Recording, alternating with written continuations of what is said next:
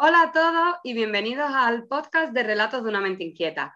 Hoy tengo la suerte de estar con Martín Iguarán, el autor de El Castillo de San Severino. Hola Martín, muchas gracias por estar aquí con nosotros. ¿Qué tal estás? Hola Elvira, ¿cómo estás vos? Bueno, antes que nada, este, muchas gracias por este espacio que me estás dando y por la oportunidad de conversar un poco más sobre este valiente proyecto que encaré con este libro. Por supuesto. Y cuéntanos un poquito sobre ti y sobre tu libro.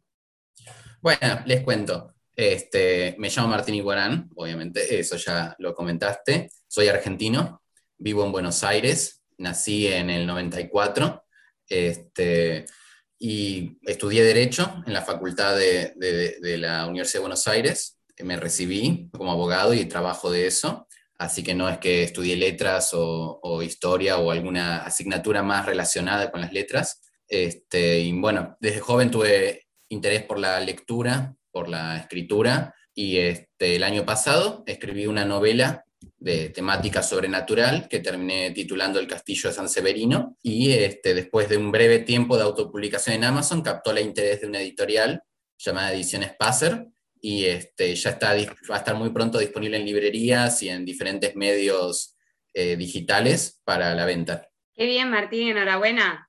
Lo tenemos en muy poquitos días a la venta ya para, que, para el que lo quiera en físico, que siempre es mejor, ¿no? Leer en papel. Y sí, la mayoría de los lectores lo prefieren más. Yo personalmente soy un lector de, libros en papel. Para el trabajo leo cosas digitales, pero para todo lo que es placer leo en papel.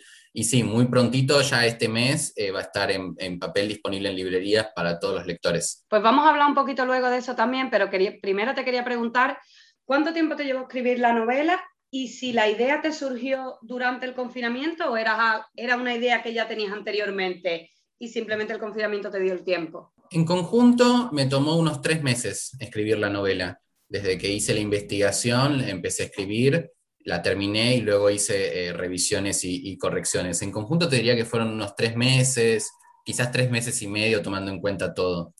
La idea surgió durante el confinamiento del año pasado, no es que la tenía de antes y simplemente estaba buscando un, momento para ponerla en papel. Mucha gente no lo sabe, pero Argentina tuvo uno de los confinamientos más prolongados del mundo. Este, en total fueron unos ocho meses de cuarentena, con diferentes grados de flexibilización. Pero los primeros cuatro meses fueron eh, muy estrictos, solo se podía salir del domicilio para comprar medicamentos o comida. Entonces eh, no se podía ir al teatro, ni al cine, ni reuniones con amigos, ni cumpleaños, ni nada. De modo que me terminé encontrando con una gran cantidad de tiempo libre que antes no tenía y decidí, en los momentos más difíciles de esa cuarentena, me, hubo un momento en que yo dije, Dios mío, me siento como un fantasma encerrado todo el día en esta casa, sin poder salir, sin poder hacer nada. Y ahí fue como nació la idea, porque a fin de cuentas los fantasmas, eh, más allá de si son buenos o malos, son personas que están encerradas por tiempo indefinido en un lugar o una casa y si bien en el cine los muestran como malvados o, terroríficos, yo creo que si a cualquier persona le pasa eso, tarde o temprano termina por enloquecer y estaría dispuesta a cualquier cosa con tal de terminar ese martirio. De modo que con esa idea se, puso a trabajar mi, mi, cerebro y me puse manos a la obra. Y por lo que escucho entonces, Martín, ¿tú sí que crees en lo sobrenatural? Eso es lo gracioso. En realidad no soy un gran creyente en lo sobrenatural. Soy bastante, creo que la vida es bastante eh, prosaica, es decir, es bastante como como lo vemos, no creo ni en las conspiraciones, ni, este, ni en la mayoría de las leyendas. Obviamente que todos los mitos y leyendas tienen un inicio que es de verdad, ¿no? Alguna historia inicial que las dispara y luego son deformadas con el paso del tiempo. Pero eso es lo gracioso, que escribí una historia de, fantasmas, de sobrenatural, cuando en realidad no soy un gran creyente en, en, esos temas. Interesante. No eres la primera persona que escribe sobre algo sobrenatural y después me dice, no, no creo en esto. Y es como, me, parece interesante. Y lo pensé como una especie de desafío, porque es más difícil en realidad escribir sobre algo en lo que uno no cree o no es, este, no es un ardiente defensor que algo en lo que sí cree. Si creyera en fantasmas, obviamente hubiese estudiado o, leído sobre el tema durante años y años para, para empaparme de todo el género y no fue mi caso. Sobre el tema de investigación también te quería preguntar, Martín, porque una de las cosas que me gusta a mí mucho del castillo de San Severino es que se ve que hay un gran trabajo de investigación detrás. Mitos, leyendas, historia, mm, geografía incluso, porque nombran muchos pueblos, carreteras. Además está todo muy bien documentado, eso me gustó. ¿Cómo era algo que ya te gustaban todos estos temas, por ejemplo, el de la historia, y por eso sabías un poco más o tuviste que hacer la investigación desde cero? Eran temas de los que yo ya sabía, este, porque personalmente yo creo que la Argentina tiene una historia muy, muy rica, muy diversa, que desgraciadamente eh, en cierto modo está no olvidada, pero es como que salvo unos pocos curiosos e historiadores, la mayoría de las personas no la saben en detalle. Y yo sabía que si bien quería escribir una historia de fantasmas, no quería hacer nada, absolutamente nada relacionado ni con el COVID, ni con la cuarentena, ni el confinamiento, ni nada de eso. Quería una historia eh, fuera de todo eso. Y así fue como pensé, bueno, no puede ser en Buenos Aires, que es una urbe moderna y, habitada por millones de personas, quiero un, un contexto aislado, alejado, y así fue como me orienté hacia el campo. Y yo sabía que había muchísimas historias y leyendas muy ricas eh, relacionadas con la Pampa Argentina. Un poco algunas ya las conocía por libros que, tengo acá sobre la, conquista, los indígenas, este, la historia del siglo XIX, pero de todas maneras hice una investigación para profundizar más todavía. Este, en, esencia, todas las leyendas e, e, historias que tenemos aquí en Argentina del siglo XIX, en líneas generales, si uno va al fondo, tienen tres elementos comunes, que son un elemento romántico, un elemento este, familiar, porque casi siempre transcurren con familias aristocráticas eh, de clase muy elevada, y este, algún elemento, ¿cómo decirlo?, trágico, siempre en torno a alguna mansión o propiedad este, muy, muy fastuosa, que hoy en día siguen existiendo y son atractivos turísticos, pero lo que sucede es que es muy difícil mantener algunas mansiones o, castillos, porque eran castillos como se los denominaba, en condiciones hoy en día. Para la mayoría de los descendientes de las familias aristocráticas, como pueden ser los, los guerreros de Doncelar, los Subiaurre, los Dorrego, los Álzaga, solo por nombrar algunos nombres, sé que quizás para un lector español no significan mucho, pero aquí los Álzaga aparecen en la independencia del país, por ejemplo para eh, los descendientes de esas familias puede ser muy difícil mantener estas propiedades este, en buen estado. Y lo que pasó en el paso del tiempo es que obviamente a medida que se deterioraban, surgen las historias de los fantasmas, surgen las historias de los asesinatos que se cometieron dentro de las propiedades. Entonces había una historia muy, muy rica que yo quería este, eh, tratar en el libro, pero quería que fuera una historia ficticia, no un copiar y pegar de alguna leyenda ya existente, sino que tomé los elementos clásicos de estas leyendas y creé una propia. Obviamente no existe ni San Severino como pueblo, ni el castillo, ni la familia Liaga Morejón, ni el fantasma, al menos que yo sepa. Este, pero en cuanto a los pueblos y la geografía, sí, también me propuse hacerlo lo más realista posible, que sería, salvo los últimos detalles de cómo llegan al pueblo, son todas rutas y pueblos reales los que se mencionan, todos. Hasta usé Google Maps para ver el estado de las rutas. Así que las descripciones del viaje, la fauna, incluso el estado del pueblo, son todas realistas porque también me basé en pueblos abandonados. Me parece increíble que hayas podido hacer todo eso en solo tres meses.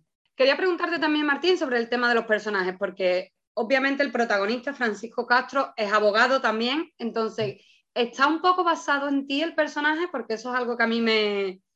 Yo, por ejemplo, escribo también y siempre al final me doy cuenta de que o bien el protagonista los personajes siempre están basados en personas que conozco, ¿no? si no en mí directamente, en personas conocidas. Eh, ¿Dirías que está el protagonista basado en ti? El protagonista este, es abogado al igual que yo, porque quería darle una pátina de verosimilitud a lo que hacía. Y este, yo tengo muchos amigos que cuando me preguntan cómo es la profesión de abogado, tienen unos eh, errores de concepto, digamos, que son un poco graciosos, porque creen que nuestro trabajo es como se ve en las películas yankees o en las series de la ley y el orden y, tantos dramas de, corte y no se parece en absoluto. Al menos en Argentina nuestro trabajo es muy burocrático, muy, muy de documentos escritos, de modo que no es tan emocionante como se ve en las películas. Así que quería hacer eso como para decirles, este es el trabajo que hace un abogado, no es tan emocionante como, como se podría creer. Eso por un lado. Francisco no me representa a mí como abogado ni como persona, lo que él representa es un tipo de abogado que existe en Argentina y supongo que en otros países también, que es el que se está volviendo poco a poco un cínico. Es alguien que está muy cerca del síndrome de burnout, que ya por principio ya no cree en nadie, eh, desconfía de todo. Y eso es un poco lo que le termina pasando a muchos abogados, porque hoy en día los clientes se comportan con nosotros como si fuésemos los nuevos confesores del siglo XXI. Antes las personas confesaban sus culpas ante los curas este, durante la confesión. Hoy en día se confiesan con nosotros los abogados porque saben que por imperativo legal no podemos hablar de lo que nos cuentan. pero eh, somos las únicas personas del mundo que les cuentan si están siendo infieles a la esposa, porque quieren separarse, si están evadiendo al fisco, si este, cualquier cosa que se nos ocurra nos la cuentan a nosotros. Entonces lo que sucede tarde o temprano es que algunos abogados terminan viendo lo peor de la gente. Eso es lo que le sucede un poco a Francisco. En mi parte, como en mi vida real no soy ingenuo, es decir, no soy tan idealista como para creer que la abogacía tiene la función de mejorar el mundo, pero tampoco soy un, eh, un cínico. Creo que se puede usar como herramienta para conseguir cambios en la vida de personas concretas, ¿no? no en la sociedad en general, pero sí en la vida de los clientes. ¿Y el resto de personajes también están basados en, en alguna persona que conoces? Por ejemplo, Marisa. No, no, la, la, verdad no. Marisa es un personaje completamente ficticio. De hecho, como personaje me parece más interesante que Francisco, porque Francisco, al ser el narrador, conocemos el interior de su pensamiento, de modo que es una persona bastante, si te, si te tuviera que definirla como, es una persona bastante convencional. Es un abogado, hace su trabajo, tiene que ir a un pueblo, lo ve todo desde el principio como un trabajo más, de hecho se lo toma un poco con este, irritación porque desearía no tener que ir. Marisa, en cambio, es un personaje que a medida que uno va leyendo la historia se da cuenta que tiene, que tiene secretos, que, que es más misterioso que Francisco. Sí, yo de hecho estoy intrigada. Te iba a preguntar, ¿vamos a, ¿va a haber una segunda parte o nos vas a dejar con la intriga? Cuando escribí el libro no tenía planeado hacer una segunda parte.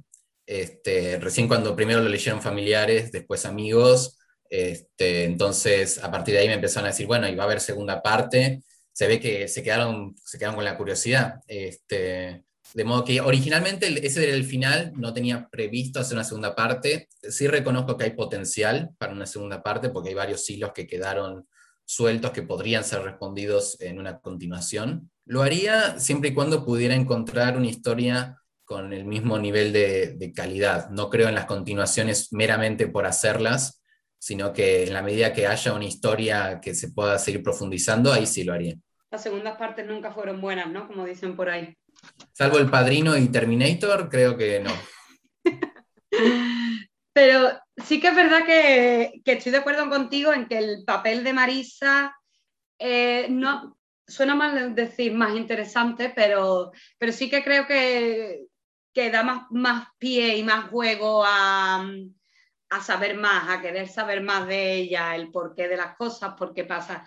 No quiero hacer mucho spoiler, pero, pero sí, la verdad que yo me he quedado bastante intrigada. Quiero saber qué pasa. A lo mejor si no nos vas a si no quieres hacer una segunda parte, nos puedes contar la historia desde el lado de ella. Este, no está mal decir que es un personaje más interesante que otro, no es necesariamente ni un insulto ni al escritor ni al personaje tampoco. Hay personas que son muy buenas eh, como individuos, pero quizás no son muy interesantes. En línea general, los personajes interesantes en realidad son los que tienen más problemas. Eso es cierto, sí. Tenemos esta atracción por lo, por lo dramático del ser humano en general, yo creo. Si pensamos bien, una persona que tiene la vida resuelta, que es feliz, que está con su familia, que tiene trabajo, que no le pasa nada, como ser humano es genial, como personaje es aburridísimo. Ya, la verdad que nunca sería el protagonista de una novela. Martín, el tema de, bueno, antes de, mm, de, empezar con el tema de la publicación, que es algo de lo que quiero hablar, te quería preguntar cuáles son y tus libros preferidos y tus autores preferidos, o género, mm. a lo mejor también. Bueno, géneros, la ciencia ficción, naturalmente. Este, entre los escritores puedo nombrar a muchísimos, pero para mantener corta el listado, veamos Úrsula K. Le Guin, Isaac Asimov, eh, Robert Heinlein, Arthur C. Clarke, los hermanos Strugatsky. Este, bueno, esos son los que se me ocurren así casi de inmediato, te diría. Eh, entre, los, entre lo que no es ciencia ficción, eh, Mario Vargas Llosa. Recuerdo que leí La Guerra del Fin del Mundo hace muchos años y me impresionó mucho. Eh, también novela histórica, como por ejemplo Yo Claudio, otro de mis libros preferidos, que lo tengo una, de hecho, es una de mis posesiones más preciadas porque conseguí una, una, edición antigua, original, en tapadura muy, muy barata. Obviamente el librero que la vendía no sabía de qué se trataba, pues si no, no me la hubiese vendido tan barata. Pero bueno, tomé ventaja de su inocencia. Así que sí, esos escritores, Shirley Jackson dentro de lo que es el terror también. Bueno, obviamente no puedo dejar de mencionar a Stephen King. Yo creo que tanto el terror como la ciencia ficción este, nos dan oportunidades de hablar de temas reales bajo, digamos, una máscara este, de, ciencia ficción o de terror. ¿Qué quiero decir con esto? Úrsula K. Le Guin, por ejemplo, escribió en sus novelas sobre temas como ecología, eh, cuestiones de género, eh, colonialismo, y si bien transcurrían en planetas lejanos, en los hechos bien podrían haber sido eh, situadas aquí en el planeta Tierra. Ella intentaba hablar del presente hablándonos del futuro. Y Shirley Jackson, como escritora de terror, ella solía decir que el, mejor terror está en la cotidianeidad. ¿Qué quería decir con eso? Que si hoy en día un, un lector lee un libro donde el protagonista camina por un bosque y se le aparece un monstruo con tentáculos, la mayoría no se asusta, porque eso sabemos que no existe en la vida real, no hay monstruos con tentáculos esperándonos en los bosques. Eso podía suceder en 1850, quizás. Hoy en día este, los peores terrores son los que sabemos que nos podemos encontrar, por ejemplo, un, marido golpeador, por ejemplo.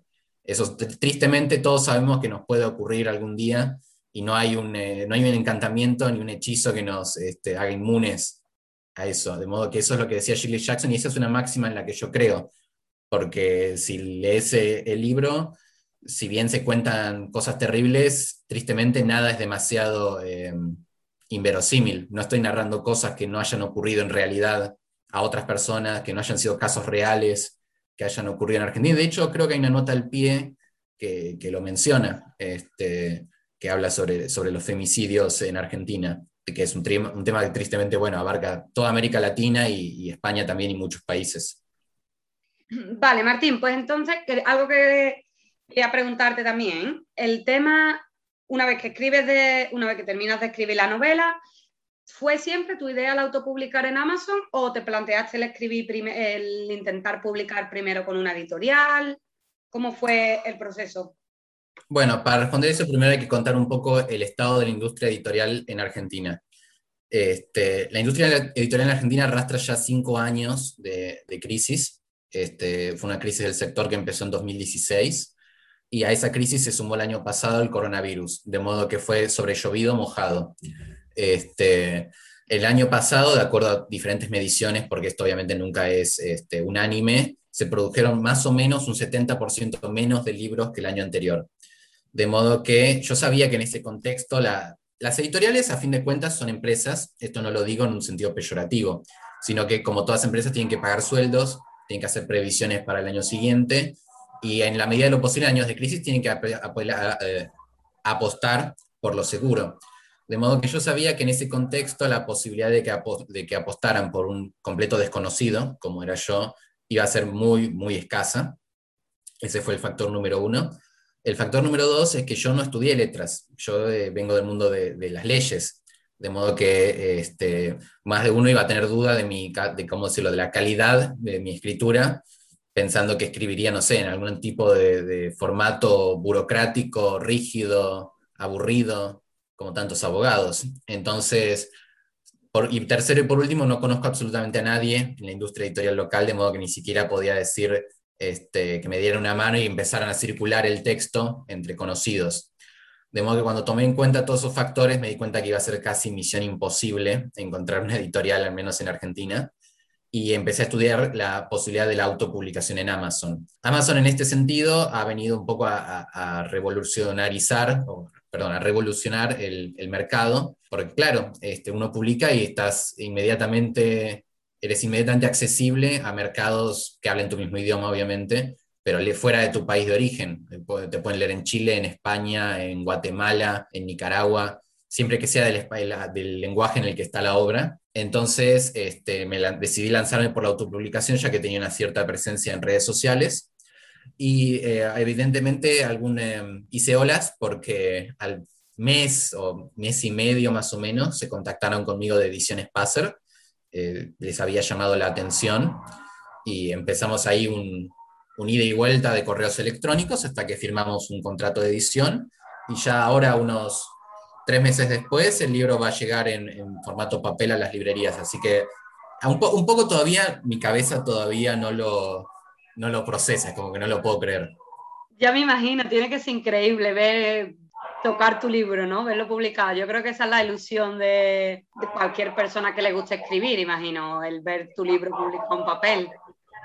Y la verdad que sí, es como un sueño hecho no exagero cuando digo que es un sueño hecho realidad y que, bueno, es un poco como la aspiración de todos los que escriben, ya sea relatos o, novelas, y no lo hagan únicamente como un hobby, ¿no? sino que de verdad amen la, amen la escritura. Creo que también lo que pasa es que ha cambiado un poco la percepción de lo que es primero la autopublicación y después la publicación con editoriales, porque históricamente lo que se cree es que el que publica autopublicados porque es de mala calidad, porque lo han rechazado de las editoriales y es como que es el último reducto que le queda para, para publicar y lo que ha pasado en los últimos años es que muchos autores, ya sea de renombre o que empezaron a autopublicar y se fueron haciendo cada vez más famosos, son muy exitosos, venden muchos libros y lo que pasa es que con la autopublicación, claro, tienen más ganancias que con eh, la publicación tradicional. Aunque por otro lado eso no es otra forma que como la tecnología ha ido cambiando otro mercado más, así como cambian los autos autónomos, así como aparecen los, eh, los, el, el, dinero digital con la criptomoneda, también la tecnología ha venido a cambiar el mundo de la publicación y de las editoriales. Ahora lo que sucede es que muchas editoriales están, digamos, eh, al acecho, digamos, de, lo que se, de, lo, de los autopublicados para ver a quiénes pueden captar. Como era mi primer libro, yo este, la verdad es que no, en ningún momento me dije, no, no voy me voy a quedar autopublicado y voy a, voy a rechazar el ofrecimiento. Hay que ver cómo, cómo se avanza a futuro. Sospecho que muchos escritores van a optar por un formato más bien mixto o híbrido, de tener algunos libros por editorial y quizás otros autopublicados. Y Martín, hay muchas cosas que has dicho que te quiero preguntar. La primera, mm, bueno, sí que es verdad que, que, como dices, está cambiando mucho y a lo mejor el que las editoriales puedan, puedan elegir libros que ya están autopublicados, que ellos ya saben que al público le gusta, también es verdad que a ellos les da una seguridad porque al final hay un trabajo muy grande antes de publicar un libro y, las editoriales son empresas, evidentemente, y toman un riesgo. Y entonces, bueno, es una manera de asegurarse, digamos, que nunca se puede estar 100% seguro, pero al menos te aseguras de que, de que a la gente le está gustando, digamos, de que ya tiene de primeras, tiene buenas reseñas. Ya después, pues con el trabajo de la editorial probablemente llegue mucho más, alto, pero, pero es un punto de seguridad para ellos. Lo que no sabía, Martín, era que mm, que te podían, que mm, te podían buscar una editorial después de estar publicado en Amazon, que podían publicarte. No ha habido ningún problema con eso, no, imagino que ya no puedes tener libro en Amazon, pero, mm, pero no sé cómo ha sido ese proceso de decir, ellos te han llamado, te han buscado. Ellos están en España, yo en Argentina, así que llamadas no fueron porque hubiese sido mucha larga distancia sino que se contactaron conmigo por eh, Twitter, que es mi principal medio de promoción junto con mi cuenta de Goodreads, y empezamos a hablar un poco y luego eh, pasamos a intercambios por correo electrónico, este, y así fue como se formalizó eh, el contrato. Y bueno, em, obviamente cuando se firma el contrato, lo que sucede es que el libro se sigue vendiendo por Amazon, pero por la cuenta de Amazon perteneciente a la editorial, y yo lo doy de baja de mi cuenta personal. De modo que fue darlo de baja a un lado para que apareciera en otra parte. No, no fue ni complicado ni, ni burocrático. Creo que quizás un poco lo pasa también las editoriales se están dando cuenta que hoy en día pueden, eh, ¿cómo decirlo?, captar a un escritor que está al otro lado del mundo y que considerando las diferencias de tiempo, de, país, eh, no se pueden detener mucho en detalles tan burocráticos, sino que es, bueno, tú lo bajas de tu cuenta, nosotros lo empezamos a poner aquí, o sea, es el depósito legal el libro sigue siendo tuyo, pero nos manejamos, al menos mi formato de, mi trato con la editorial ha sido muy informal, muy cordial, eh, han sido muy, muy amables, cualquier duda que tenía la, la respondían. Pudimos mi, mayor temor al quedar con una editorial era tener que hacer frente a cambios en el texto, que me dijeran, bueno, esto se saca, porque no, esto de aquí también se saca porque estás hablando de, este, eh, de un crimen o estás hablando de sexo y no podemos permitir publicar eso. Entonces mi mayor temor era hacer frente a algún tipo de censura y eso no sucedió en absoluto, no tuve que cambiar nada, literalmente nada. Este, obviamente hubo revisiones y, aclaraciones para hacer el texto más accesible a una audiencia española, en particular porque los argentinos hablamos con el voceo, nosotros decimos vos, no decimos de tú, y este, bueno, había que tomar en cuenta eso para una audiencia española, ya que como la historia transcurre en Argentina, en, el mundo real, no transcurre en un mundo ficticio, no se podía adaptar y cambiar las, todo el texto del voceo al tú, porque hubiese sido completamente irreal, argentinos hablando de tú en la, en la pampa húmeda. Pero este, nada, el trato con la editorial ha sido excelente, pudimos, pude hablar de todo, tuve participación en la elección de la portada, en la redacción de la sinopsis, en las revisiones del, del, texto, las diferentes maquetaciones, las galeradas, creo que, creo que les dicen así en España, Este, de modo que fue, no es que firmé y me convertí en un rehén, si se quiere, de las decisiones artísticas de la editorial, sino que han sido muy, muy amables y muy eh, cordiales. Y volviendo al tema de la autopublicación, Martín, tengo dos preguntas. La primera es, mm, yo sé que tu libro lo tuviste un tiempo en, en Kindle Unlimited y no sé si cómo afecta al autor esto en nivel, a nivel económico. ¿Dejáis de ganar, ganáis menos dinero o no ganáis nada si el libro lo, lee la gente por esta, cuando tiene esta el, el, Kindle Unlimited o el autor sigue, sigue beneficiándose de eso? No, no le afecta. Económicamente, cuando un libro es puesto en la promoción de Kindle Unlimited, el autor no se beneficia económicamente, o sea, no es como si el lector lo estuviera comprando, sí se beneficia de que recibe más publicidad por parte de Amazon. De modo que el Kindle Unlimited para autores nuevos que recién empiezan y están como intentando arrancar este, la, máquina, digamos, es una buena opción porque por un lado atrae a lectores que dicen, bueno, tengo Kindle Unlimited, puedo leer esto gratis. Y por otro lado gana más publicidad. De modo que probablemente no es algo que haga un autor consagrado, pero sí autores que recién empiezan o que lo ofrecen por un tiempo limitado. No es que Kindle Unlimited es por siempre, sino que se puede eh, programar por periodos de tiempo, de modo que eh, por tres meses se hace la promoción especial de Kindle Unlimited. Pueden venir a leer mi libro.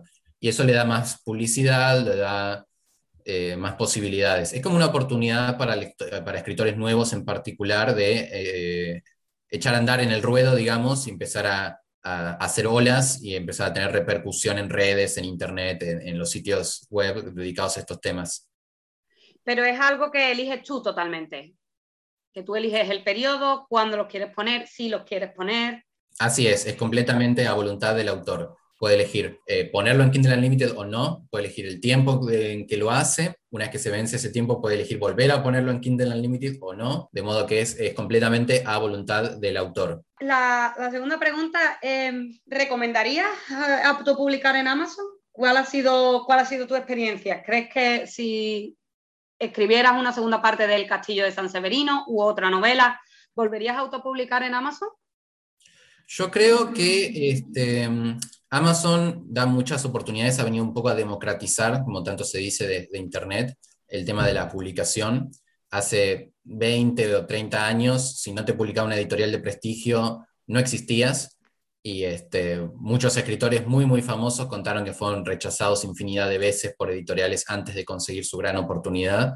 Quizás el más famoso de todos estos es J.K. Rowling, que vendió creo que es imposible medir la cantidad de libros que vendió y aún así contaba que era rechazada una y otra vez, de modo que tampoco podemos aceptar el decir de las editoriales como las, eh, ¿cómo decirlo? Las divinas escrituras, no es que está escrito en piedra y lo que dicen es un, veredicto final, sino que las editoriales las hacen personas, de modo que es muy, es muy, muy subjetivo a veces qué libros llegan a ser publicados y qué libros no. Siempre hay biografías de políticos que son desastrosas y son publicadas en, este, ocupan los primeros estantes de las librerías. De modo que eh, yo lo recomendaría para los escritores noveles, si ya han intentado con editoriales y han obtenido solamente rechazos, este, porque como hay una expresión que dice no hay tal cosa como mala publicidad, bueno, parafraseando eso, nunca vas a, hacer, nunca vas a poder eh, abrirte pasos si al menos la gente no sabe que existís si no saben que escribiste un libro y aunque sea una sola persona o dos personas lo leen y lo comentan, porque es toda una reacción en cadena. Entonces es un trabajo incesante de constante promoción, pero también de que tu libro esté disponible en alguna parte. Y en líneas generales es mejor un medio que da seguridad eh, eh, legal, que da también beneficios económicos si alguien decide comprarlo, como puede ser Amazon, y que da una inmensa, eh, ¿cómo decirlo?, disponibilidad en muchos países del habla en que esté escrito el libro, que simplemente ponerlo como archivo PDF gratuito en una página web, que eso no tiene ningún control, cualquiera lo puede copiar, no tiene respaldo legal, de modo que para los escritores noveles, si este, se cansaron de intentar con editoriales o no quieren directamente, sí lo recomendaría. Y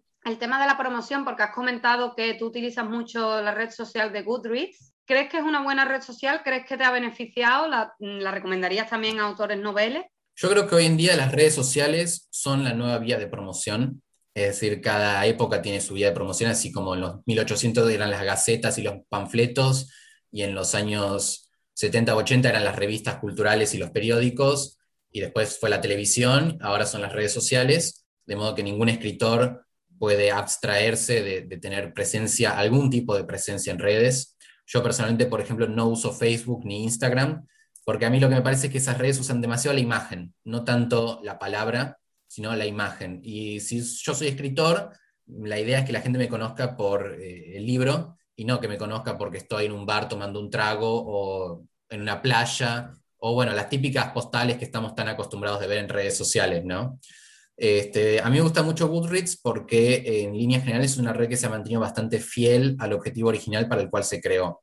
No es como Facebook, que Facebook empezó una red social y después empezó a producir autos y este, ahora está en la bolsa de valores y nos enteramos que invierte en bosques en Bulgaria y es como, ya no es más una red social Facebook, es una empresa multinacional que se dedica a otras cosas. Sigue manteniendo la red porque, bueno, es como su, bandera, pero no se dedica más a eso. Este, Goodreads, por otro lado, sigue siendo eso. Eh, hay, poca, hay poca lo que se diría eh, publicidad para la persona, para el usuario, en el sentido de que no puedes subir una o dos fotos personales, pero nada más, de modo que los mejores usuarios, los más votados, son por sus reseñas, o sea, por lo que escriben, por, su, por el intelecto que ponen en lo que leen, de modo que en líneas generales Goodreads se mantiene muy fiel al objetivo original por el cual se creó. Así que sí, yo lo recomiendo porque también Goodreads no, no crea automáticamente perfiles de libros a medida que se publican, lo hacen los usuarios de modo que depende totalmente del autor crear un perfil de su libro ahí para que la gente pueda comentarlo, eh, que es lo que hice yo, por ejemplo, que hasta ahora viene recibiendo reseñas eh, bastante positivas, así que estoy en ese sentido muy contento. Y la otra red social que uso eh, es Twitter, que también muchos dicen que Twitter es una cloaca, simplemente lo que hay que hacer es elegir cuidadosamente a quién uno sigue. Este, en líneas generales, los usuarios a los que sigo son todos del mundo de, la lectura, ya sean lectores, editoriales, escritores, eh, eh, diseñadores de, portadas, todo tipo de eh, entidades como esas, de modo que en líneas generales a mí nunca me pasa que entro en Twitter y leo de política o, cosas así, sino que siempre son comentarios literarios. De modo que sí, yo, todos los escritores, en mi opinión, tienen que tener alguna presencia en redes, cada uno elegirá la que mejor le, le es más cómoda. En particular, para mí en este momento son Twitter y Goodreads mejor estar en, menos redes sociales y ser más activo, ¿verdad? Que, estar en muchas, yo creo. Y el, que mucho abarca, poco aprieta, como dicen. Yo en particular ya mi tiempo, el que puedo usar para esto, ya lo tengo como colmado. Aunque quisiera, no sé si podría administrar bien cuentas en otras redes. Este, y ya para, y no, no, soy tan importante como, poner un, como para poner un equipo de administradores como hacen, no sé, las estrellas que tienen media docena de personas para, para, cada cuenta. Así que con lo que estoy ya tengo las manos eh, llenas. Sí, la, la, verdad es que yo encuentro también que Twitter es de la, para el tema de la escritura, lectura, todos estos temas, es de la red social que más me gusta a mí también, porque puedes encontrar gente más, como más, cada uno está más en lo que le gusta. Te quería preguntar también, Martín, aparte de los consejos que ya has dado, obviamente, ¿qué otro consejo le darías a aquellas personas que o bien quieren escribir su novela o que ya la tienen, pero aún no saben qué hacer con ella? No se atreven a publicar, a mucha gente a lo mejor que tiene miedo, tiene algo escrito, pero tiene miedo a enseñarlo, o tiene miedo a autopublicar, por ejemplo, en Amazon porque va a ser difícil. ¿Qué, consejo le darías a esos escritores? Para los que escriben, primero les diría que siempre revisen lo que escriben, porque las correcciones son, este, al menos para mí, esenciales. Porque muchas veces pasa que cuando uno se entusiasma y escribe cinco o hasta diez páginas de corrido, cuando las relees te das cuenta que involuntariamente cometiste errores de ortografía o que repetiste mucho un adjetivo o un sustantivo. Nada de eso está mal, es inevitable, porque todos tenemos ciertas expresiones que usamos más que otras, pero siempre la, edición, la corrección, la revisión son esenciales para conseguir una escritura más cuidada. No por eso deja de ser eh, auténtica, en mi opinión. La idea siempre va a ser auténtica, pero no nos, pero la manera en que nos expresamos todos los días no puede ser la manera en que nos expresamos en un libro.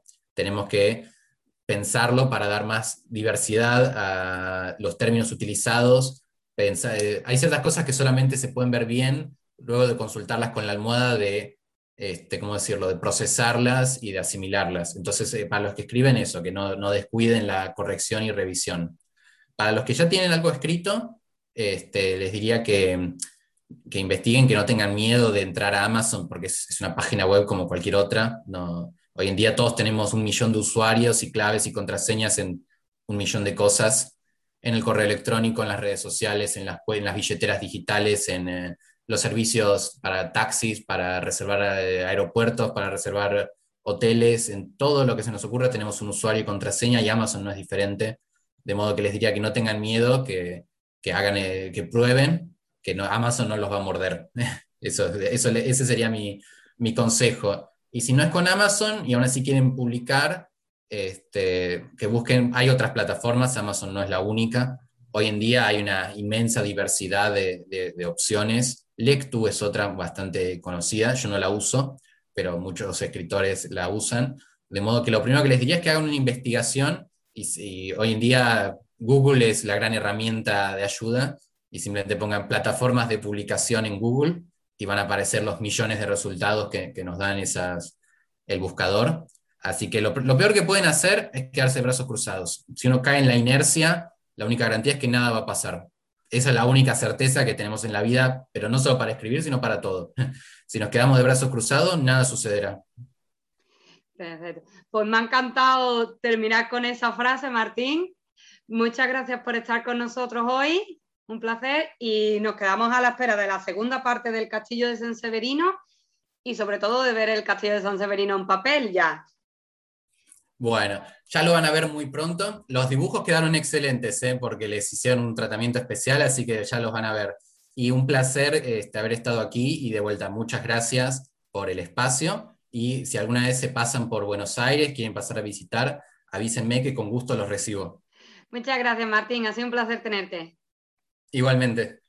Bueno, pues para todos aquellos que queráis leer El Castillo de San Severino de Martín Iguarán, podéis encontrar los links tanto a su libro como a la editorial como a sus redes sociales en la descripción de este podcast.